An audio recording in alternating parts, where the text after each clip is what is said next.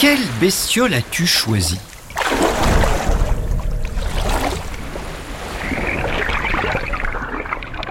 Nous sommes sous l'eau dans une mer peu profonde, salée et chaude, en mer de Chine. Tout est calme. Je ne perçois aucun son particulier.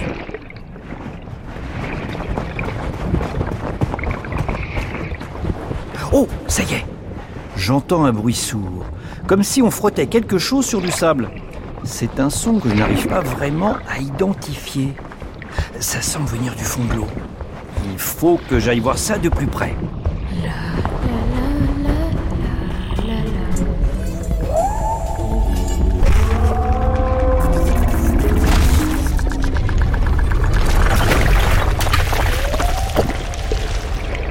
Tu as choisi une bestiole fossile.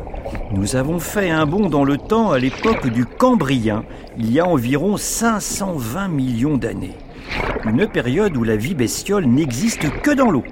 La Terre est une grande étendue dépourvue d'arbres et de plantes. Oh L'eau se brouille. Ça s'agite sur le sable, à 10 mètres devant moi. Mon estomac sonne creux. Il est temps que je cherche quelque chose à manger. Je devrais trouver facilement en fouillant dans le banc de sable. Ça y est, je l'aperçois. Elle a vraiment une allure étrange. Sa carapace est articulée avec deux pinces à l'avant qui prolongent sa bouche sur les côtés. Un corps allongé sans membres et des lobes nageurs plats qui s'étendent des deux côtés sur toute la longueur du corps. Aussi deux énormes yeux qui pointent au bout de deux pédoncules. C'est un amplectobellua, un prédateur du Cambrien. Ah, je suis sûre que je vais trouver un petit trilobite à grignoter en fouillant encore un peu. Il est en pleine activité. Il fouille le fond des mers avec ses deux bras articulés qu'il porte à l'avant et qui lui permettent de saisir ses proies. Hé Vous pouvez pas être plus discret Vous allez faire fuir toutes mes proies Hmm, D'ailleurs, si ça se trouve, vous pourriez être une bonne proie pour moi. Vous êtes quoi comme bestiole? Une nouvelle espèce? Hmm. Bon, non, vous m'avez pas l'air combustible. Mais c'est pas une raison pour me déranger pendant que je chasse. L'amplectobellua frotte son ventre sur le sable, le remue, espérant ainsi débusquer ses proies. C'est un chasseur redoutable. Il porte bien son nom, puisqu'en latin amplecto signifie étreindre, donc serrer fort, et bellua signifie monstre. L'amplectobellua est un monstre qui étreint.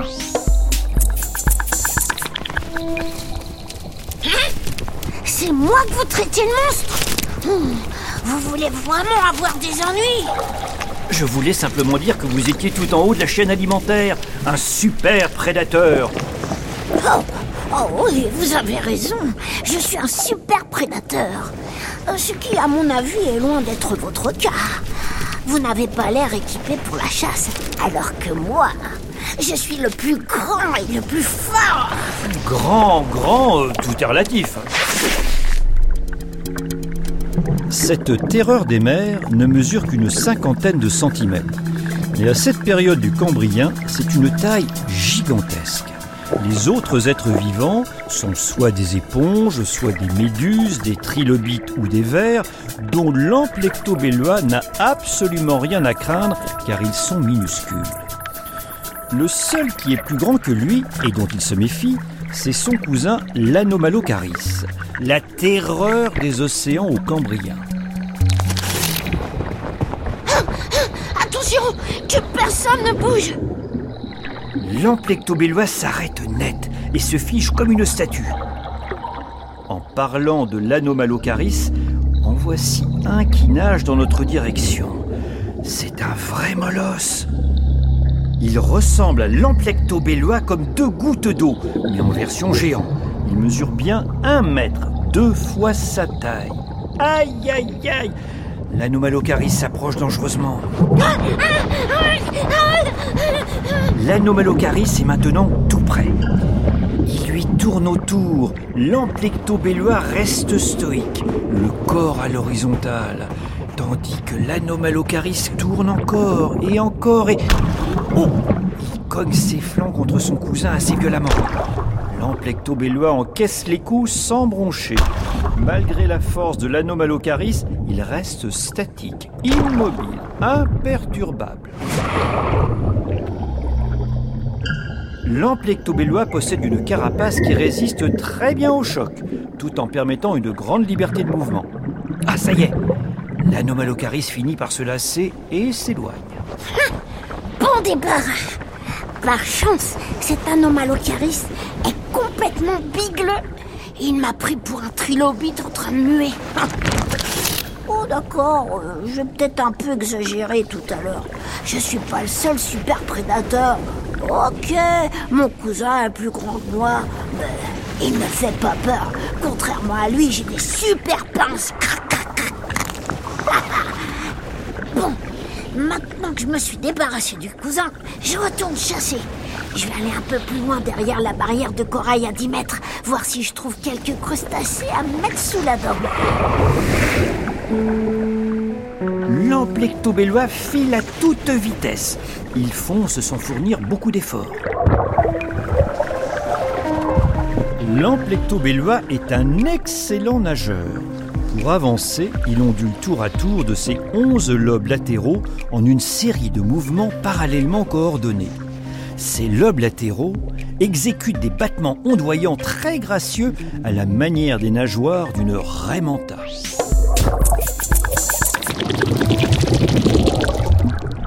Oh L'amplectobellois est déjà à une dizaine de mètres devant moi. Je n'ai pas un corps aussi profilé que le sien, mais j'ai des bonnes palmes. Je vais pouvoir le rattraper. S'arrête près d'un rocher plat recouvert d'algues. Il fait du surplace, à l'affût, remuant ses nageoires de façon presque imperceptible. Ce rocher est un abri pour trilobites. Hors de question qu'il m'échappe. Alors maintenant, silence C'est grâce à ses deux yeux pédonculés, c'est-à-dire perchés au bout de deux sortes de petites antennes, que l'amplectobellois repère ses proies. Il les bouge dans tous les sens, ce qui lui permet de voir dans toutes les directions, sur les côtés, devant lui et même derrière lui. L'amplectobellois a sans doute les plus grands yeux n'ayant jamais existé dans le monde animal. Et c'est l'un des premiers êtres vivants à posséder des organes visuels développés. Sa vue est extrêmement précise, grâce à des yeux à facettes très perfectionnés. De tels yeux se retrouvent à notre époque chez certains insectes comme la mouche ou la libellule, un atout précieux pour un chasseur comme lui. Ça y est, je vois un petit trilobite qui rampe sur le sable. Hum, plus qu'à m'approcher tout doucement.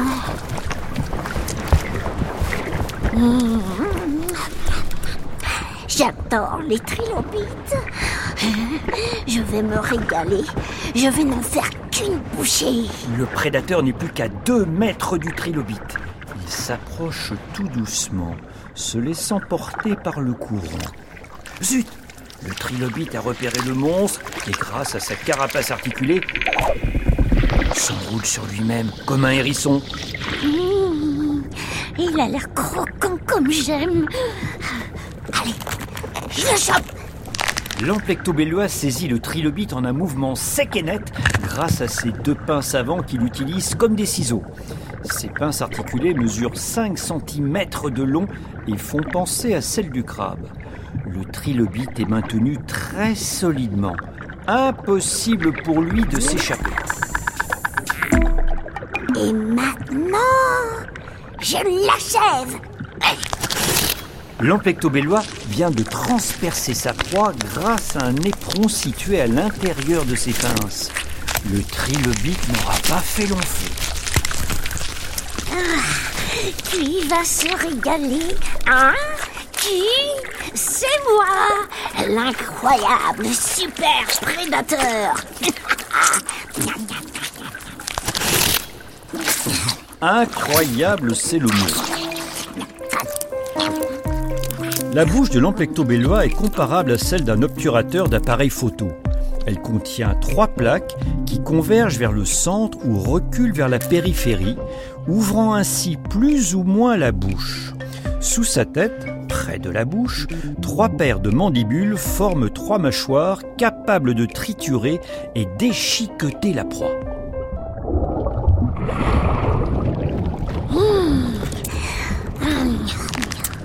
Ce trilobite était un régal. C'est vraiment génial d'avoir ce garde-manger à disposition. Ces créatures n'existent que pour me nourrir. Ah, ah, ah maintenant, je vais faire une petite sieste. Hein. J'ai besoin de digérer. Oh, oh. Je vais me bloquer entre ces rochers à deux mètres pour être tranquille. Bon, eh ben je m'éclipse et je vous laisse vous reposer. Au revoir, super prédateur Ouais, ah, c'est ça. Ah, au revoir.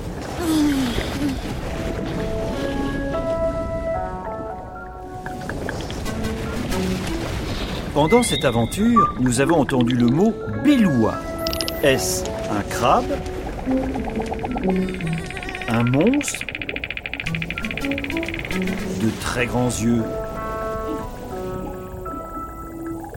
Bravo Béloua signifie bien monstre en latin.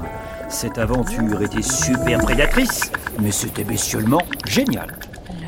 La la la la la la. Bestiole est un podcast original de France Inter en partenariat avec le Muséum national d'histoire naturelle.